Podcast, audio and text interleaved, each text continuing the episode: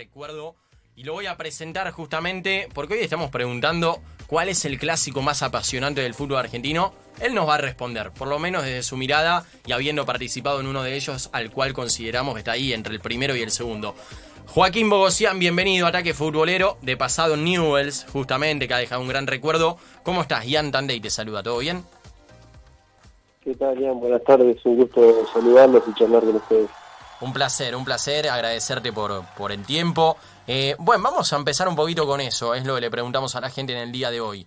Para vos, habiendo jugado el clásico de Rosario, ¿no? Newells Central, Central Newells, ¿es el clásico más apasionante o por encima de, de ese clásico, acá en Argentina obviamente, está Boca River, Racing Independiente, algún otro?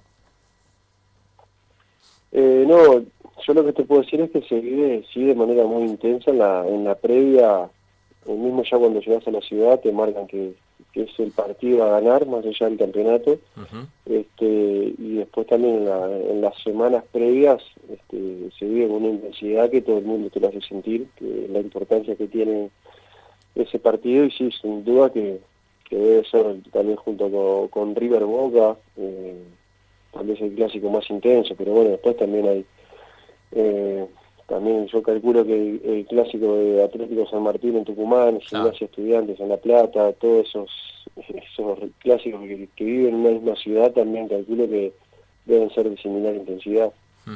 Eh, Joaquín, ¿cuántos clásicos de, Rosario te tocó jugar y bueno, qué, recordás de, aquellos partidos? Jugué dos, jugué de la apertura y de la clausura, este, y nada, bueno, recuerdo lo que era toda la previa, como les decía antes, este, y después, bueno, el haber disfrutado de, haber jugado con, con las canchas con tanta gente, la verdad que, que fue muy lindo. Eh, sobre todo cuando bueno cuando jugamos ahí en, el Coloso, eh, que reventaba la se reventaba la gente la cancha y, bueno era justo nosotros estábamos peleando el campeonato y, Central estaba estaba peleando el tema del promedio, entonces bueno como que, la gente estaba potenciada y, fue terrible eh, cómo, cómo se vivió ese partido. Y ya, ya vamos a salir de Newell's, ¿no? Pero ya estamos, te, te pregunto, eh, el partido que más recordás y también te digo lo que más te llamó la atención ¿no? en todo ese tiempo que estuviste en Newells, ya sea algún comentario de la gente, eh, alguien que se te haya acercado y te haya dicho algo en particular que al día de hoy no te lo olvidas? No, lo, lo que lo que más recuerdo, o sea, es en verdad es todo, el apoyo y el cariño que siento hasta hoy. Eh, yo jugué ahí en 2009-2010 y sin embargo hasta hoy sigo recibiendo mensajes de, gente de News cuando solamente fue un año. ¿La dupla con quién era, Joaquín? Porque justo le estoy haciendo señas a, mi compañero que ahora te va a saludar, Facu Araujo. Eh, no no recuerdo, Salcedo no, ¿no? Porque Salcedo creo era con Tacuara Cardoso. ¿Quién era? Pues era, era una buena dupla, me parece, con quién estabas vos. No, Salcedo estuvo el año anterior, eh, yo estaba con el Gato Formica y con el Gordo Achucarro. Achucarro, ahí va. Jorge, ¿no? Jorge Achucarro. Sí, sí, sí. después jugó en Chacarita. Mirá, qué bien, era linda dupla, ¿eh? Sí, sí, sí. Linda dupla esa. No, sí, sí, era, para el 9 era bastante más fácil jugar cuando tenés un jugador como, como Chucarro y como el gato por detrás tuyo. La verdad que eh, es un placer jugar con, con ese tipo de jugadores. Mm, Joaquín, buenas tardes, te habla Facundo Araujo. Recién leía que, opinabas que tu, tu, paso por nivel fue uno de los mejores pasos de, que tuviste en tu carrera eh, y has pasado por varios equipos de Uruguay, también del extranjero. Eh, ¿Qué es o, por qué decís que, fue tu mejor paso, más allá de lo que vive el delantero, que es el gol, ¿no? Porque también hay otras cosas que, viste, eh, el jugador contempla a la hora de, decir, no, por tal lado fue la verdad que mi mejor paso, y por eso la pregunta, ¿no? ¿Por qué decías que, o decís que tu, tu mejor paso en tu carrera futbolística fue por Newells? Y bueno, por un montón de cosas. Este, llegué a, un equipo con, jugadores grandes que me hicieron entender enseguida lo que lo que significaba Newell's, lo que significaba jugar en el fútbol argentino, lo que me iba a demandar a mí como profesional, este, también el llegar al fútbol argentino, que es un sueño para todos los uruguayos que, tenemos la posibilidad, tuvimos la posibilidad de jugar al fútbol, llegar a, la primera división de Argentina realmente es un sueño, porque lo, lo, vivimos muy de cerca, se miran todos los partidos, entonces por ahí también fue otro otro punto importante para, para decir eso y después también porque bueno tenía estaba rodeado de un equipo de un cuerpo técnico que, que hacían todo mucho más fácil, eh, más allá de que obviamente el apoyo institucional y de la gente también suma, pero lo que era el equipo, los jugadores, como la, facilidad que tenía para que me lleve la pelota para definir y, este, y cómo me entendías en sí también para facilitarme un poco el juego, realmente hicieron que me sienta muy cómodo. Recién mencionabas a la gente y, antes también cuando hablábamos del clásico, eh, lo que más nos gusta, digamos, de, los clásicos es esto de tener público, tanto de ambos lados. Hoy en día en el fútbol argentino es muy complicado tener público, primero tener público por la pandemia y segundo tener público visitante y local por bueno los ciertos hechos de, violencia. Eh, pero quiero llevarte más que nada a este, a este momento y cuánto, cuán crees que, que es importante la gente eh, y que no pueda estar en los, en los estadios teniendo en cuenta toda esta pandemia del coronavirus que, hace rato no permite que, que, la gente pueda volver a los estadios eh, o crees que no, no influye mucho eso? No, no, sí, seguro que, seguro que influye. Este, al jugador le gusta jugar con gente, eh, tanto sea local o visitante, y por supuesto que influye. Tiene que hablar a la, gente también que no, no puede ir a la cancha el fin de semana, lo, es algo frustrante, me imagino, para que está acostumbrado a acompañar a su equipo todos los fines de semana. Este, y es bravo también porque hay, hay jugadores que por ahí debutaron en 2020 y tienen 10, 15 partidos en primera y no, no han jugado con público. este, y eso eh, a veces te pones a pensarlo en frío y decís, puta madre, este, este gurí está jugando todo y no sabe todavía lo que es realmente la, la adrenalina de de primera división, de tener que rendirle a, tu público, de tener que enfrentarte a rival con, con mucha gente que, que, empuja para el otro lado, que condiciona al juez, entonces eso es un poco también la magia de, la primera división, ¿no? el, tener toda esa gente que, a veces te, te, puede jugar a favor, otras veces te puede jugar en contra, pero sin dudas que, que influye y bueno, esperemos que, que dentro de poco pase todo esto, sobre todo por la salud de todos, pero también para que la gente pueda volver a la cancha, que para muchos es como la segunda casa.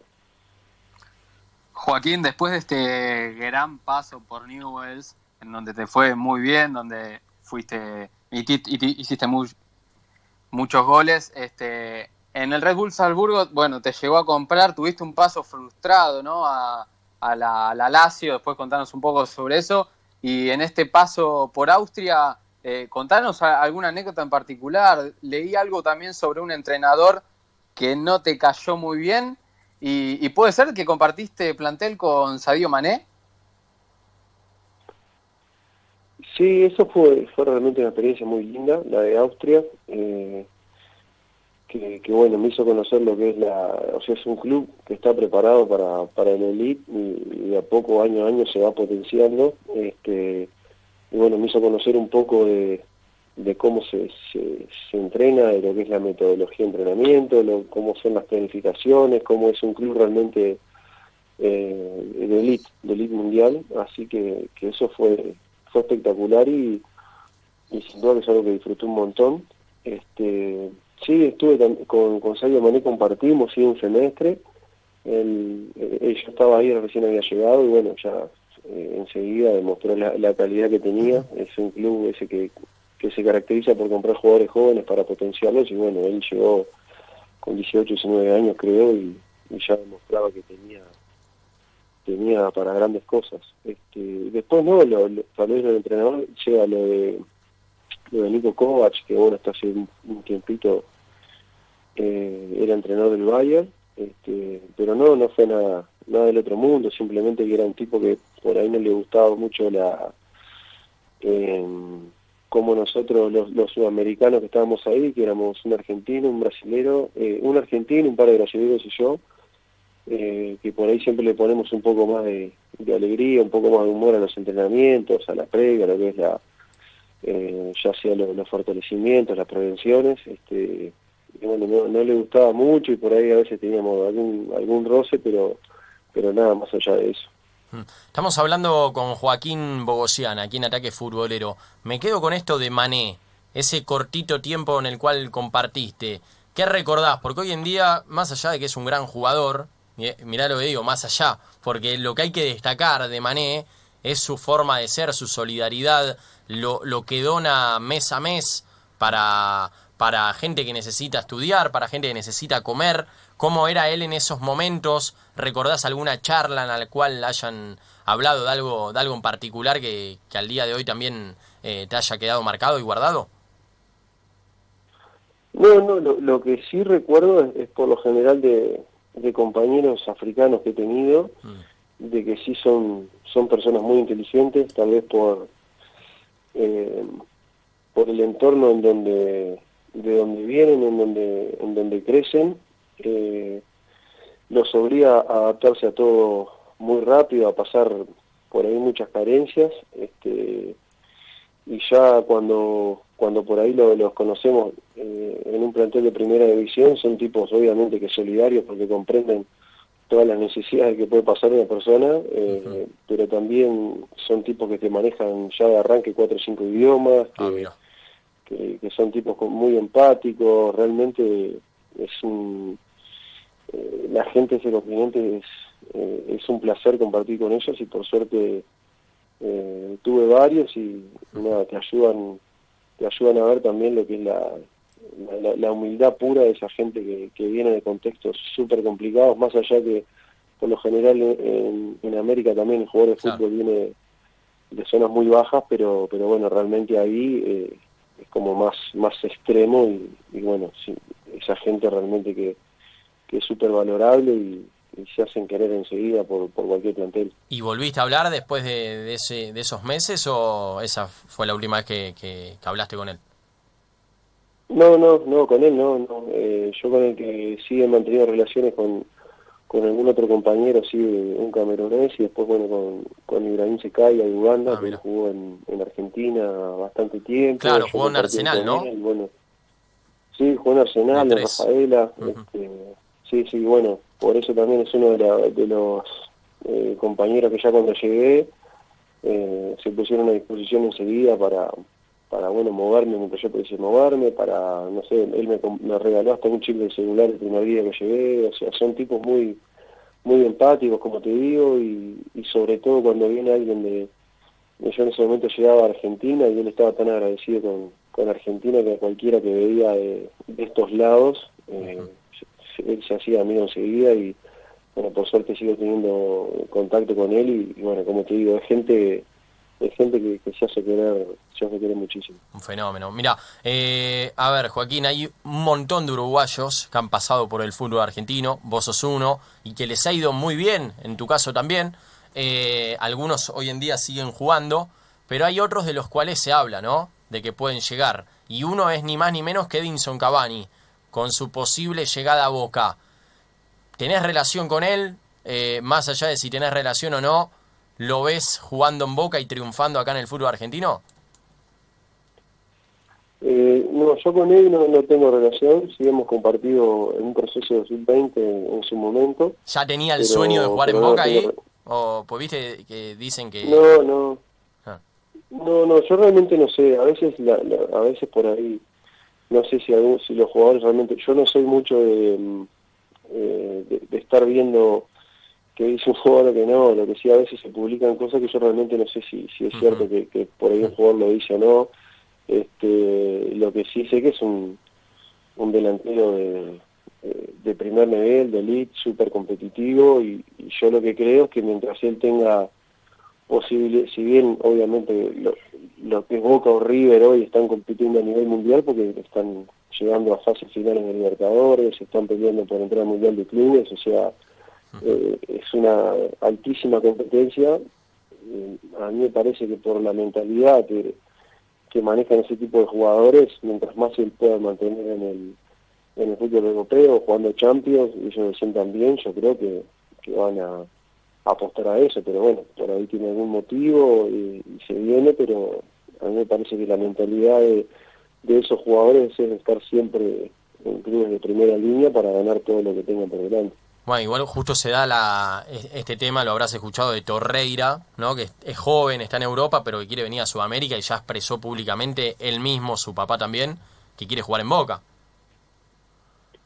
Sí, sí, lo de Torreca lo escuché, eso sí. Este, pero bueno, son decisiones, él también viene de un, problema familiar bastante bastante doloroso y bueno, capaz que por eso es que, quiere estar acá un poco más cerca de, su familia. Eh, pero pero bueno, son, son situaciones puntuales que, eh, que a veces, bueno, teniendo la, la posibilidad, al menos yo, eh, viendo a un jugador tener la posibilidad de estar jugando en Atlético Madrid o en Arsenal, este, a mí, a mí me parecería que lo ideal sería que sigan compitiendo esos niveles este, para después sí seguir creciendo y en su momento cuando vengan a, vuelvan a, acá, Argentina, Uruguay, este, tengan un base bastante más grande de experiencia y puedan hacer un poco más de diferencia, pero bueno, eso es una decisión de él, obviamente tendrá sus argumentos y, si llega a él, eh, el deseo de todo uruguayo va a ser de que triunfe, que le vaya bien para que siga abriendo puertas a, otros compatriotas.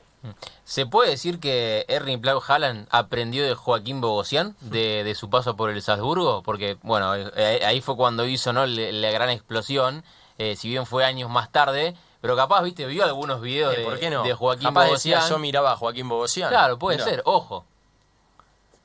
No, no, no creo, ese tipo es un animal, un animal, no, no. No, no, tiene nada, nada, es una Ahora, es una cosa loco que con, con tanta altura, porque mide más casi 1,90, tenga tanta potencia en cuanto a, la velocidad, porque uno dice, bueno, capaz es alto, pero no es tan veloz, y tiene una velocidad de arranque que es una locura, eh, y, cómo, cómo, lo estás viendo este, a este Haaland, que bueno, justamente pasó ahí por el Salzburgo, si bien después, años más tarde, y era, y era muy joven, eh, pero tiene así el Salzburgo de, decir, bueno, a ver, vamos a captar jóvenes y, empezar a ver futuras estrellas. Y bueno, ahora con, con este Haaland la verdad que la pegaron de una manera increíble. Sí, sí, Salzburgo se maneja, bueno, todo lo que es, eh, todos los clubes de Red Bull se manejan de la misma manera. Mm. Este, uno de lo que sorprende, más allá de Haaland, de las virtudes físicas eh, y de la edad, eh, es que es un tipo que tiene todo porque es sumamente inteligente también para moverse en el área. Y, te lee muy bien cuándo tienes que cortar, cuándo tienes que salir, cuándo tienes que ir a primer palo, cuándo tienes que ir atrás, cuándo alguien va a pifiar. La verdad que, que es un combo difícil de ver en un delantero y sobre todo que sea tan joven. Eh, pero bueno, por algo lo, lo llevaron y, y duró tampoco en Salzburgo y ya se lo sacó el Borussia de Sevilla. La verdad que es un, placer de jugar en un delantero así. Mm. La última que te hago, al menos de mi parte, ¿cómo, cómo ves a, la selección uruguaya para lo que va a ser la, Copa América, el Mundial? ¿Coincidís conmigo si digo que es eh, candidata al Mundial? ¿A ganarlo, obviamente? No, no, no sé si, si candidata. Lo que sigo, estamos en un nivel eh, muy competitivo. Eh, bueno, obviamente por por tantos años de trabajo del maestro, de, mantener lo que son los valores, la metodología de entrenamiento, eh, una idea o, ideas bastante claras de acuerdo al rival, este, y sobre todo por, las individualidades que tenemos, eh, la cantidad de jugadores buenos que tenemos hoy compitiendo a primer nivel hace que, cualquiera se ilusione y bueno, saber que que, en los mano a mano estás parejo y le puedes ganar a cualquiera. Entonces eso te, ilusiona y, nada, esperemos que, que, bueno, que falta un montón, pero que se pueda hacer un buen mundial, pero, pero bueno, si, si se sigue respetando cómo viene el tema de la selección, eh, cómo se maneja el cuerpo técnico, los jugadores, realmente son un ejemplo para todo Uruguay. Y mientras se siga respetando eso, creo que va a seguir así y todos nos vamos a sentir identificados, más allá de que, de que se gane eh, algún título, ¿no? Joaquín, en la temporada que jugaste en Nacional, eh, nada más ni nada menos te dirigió que Marcelo Gallardo, justamente cuando él recién comenzaba en todo este proceso como entrenador. Te he leído y has hablado muy bien también de Marcelo, eh, comparando lo mismo con, con Klopp o Guardiola. Eh, ¿Cómo era Marcelo, no? Con vos, justamente vos siendo delantero, ¿qué consejos te daba y si recordás algún entrenamiento en particular con él? Sí, Marcelo es un, tipo muy cercano, eh, que se preocupa realmente por, por cada jugador, por ver cómo está, por ver qué le falta, hay que preguntar y, bueno, si, si ve por ahí él algo que te está faltando en lo, en lo táctico o en lo técnico, él se te va a arrimar sin problema y te lo va a decir y te va a ayudar a, mejorarlo. Así que que, en ese sentido es un tipo que, que, bueno, me marcó una línea y, estuvo bueno haberlo tenido como, como entrenador.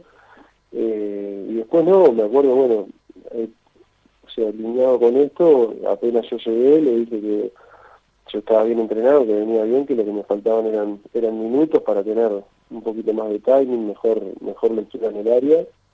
Y ya en el primer entrenamiento me metió me hizo varias situaciones de partido dentro del área, un poquito de tiempo y, bueno, en media hora ya había hecho un entrenamiento de la puta madre, similar a los movimientos que, él quería conmigo, con varios duelos y una, obviamente que es un tipo que es muy inteligente y en, en cuestión de, minutos nomás ya te puede cranear algo para, para potenciar al jugador, así que, bueno, sin duda que, todo lo que lo, vimos ahí en ese momento sabíamos que, iba a andar bien el, entrenador, que tenía, tenía todo para, para ser. Hmm. Te retiraste joven, Joaquín, hace no muy no mucho tiempo, hace muy, muy poquito, de hecho, eh, con 33 años, jugando para Cerro de Uruguay.